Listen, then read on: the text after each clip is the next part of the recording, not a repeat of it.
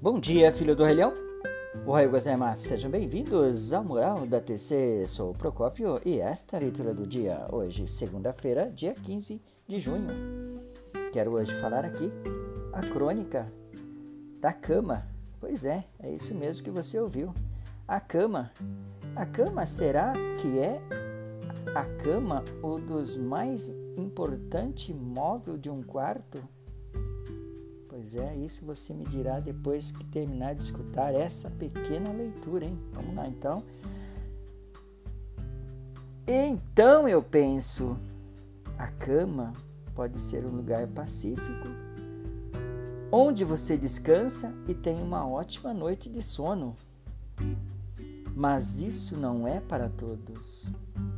Muitas coisas perigosas acontecem numa cama e aonde nascemos, enfrentamos o primeiro risco de vida, onde mulheres dão à luz até pela última vez, e aonde o ato é consumado entre homens e mulheres.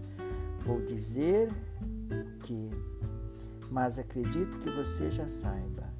Alguns se chama de amor, outros de aflição ou indignidade na qual todos sofrem finalmente, a cama é onde dormimos e aonde sonhamos, e aonde encontramos a morte.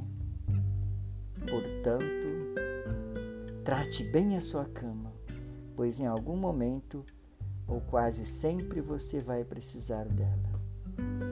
Queridos ouvintes, é claro que isso foi só para relaxar deixar a semana mais leve, né?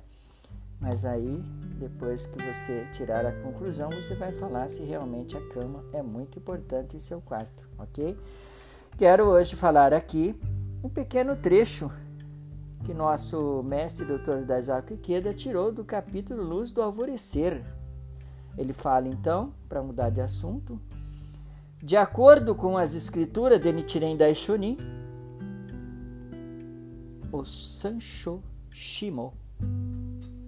Deve ser assim que pronuncia, eu não sei direito, me desculpe se eu estiver falando errado. Hein? Os Sancho Shimo. Três obstáculos e quatro maldades. Quatro maldades.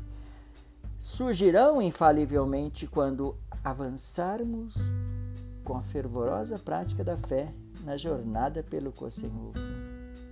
Por exemplo, o avião enfrenta uma forte resistência do ar e turbulência no momento da decolagem, para depois alçar um voo mais tranquilo e chegar ao seu destino.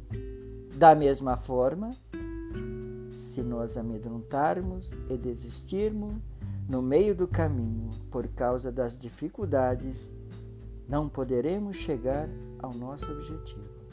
Se continuarmos em nosso desafio. Poderemos criar um desenvolvimento mais estável e voar tranquilamente pelos céus do Kosenhof. Queridos ouvintes, quero mandar hoje aqui um grande abraço à dona Cida, tá? é uma ouvinte assídua desse podcast, a todos os meus queridos ouvintes diário né, desse podcast. Muito obrigado pela atenção, gostei show, arigatou gozaimashita e é claro, tenha uma excelente semana.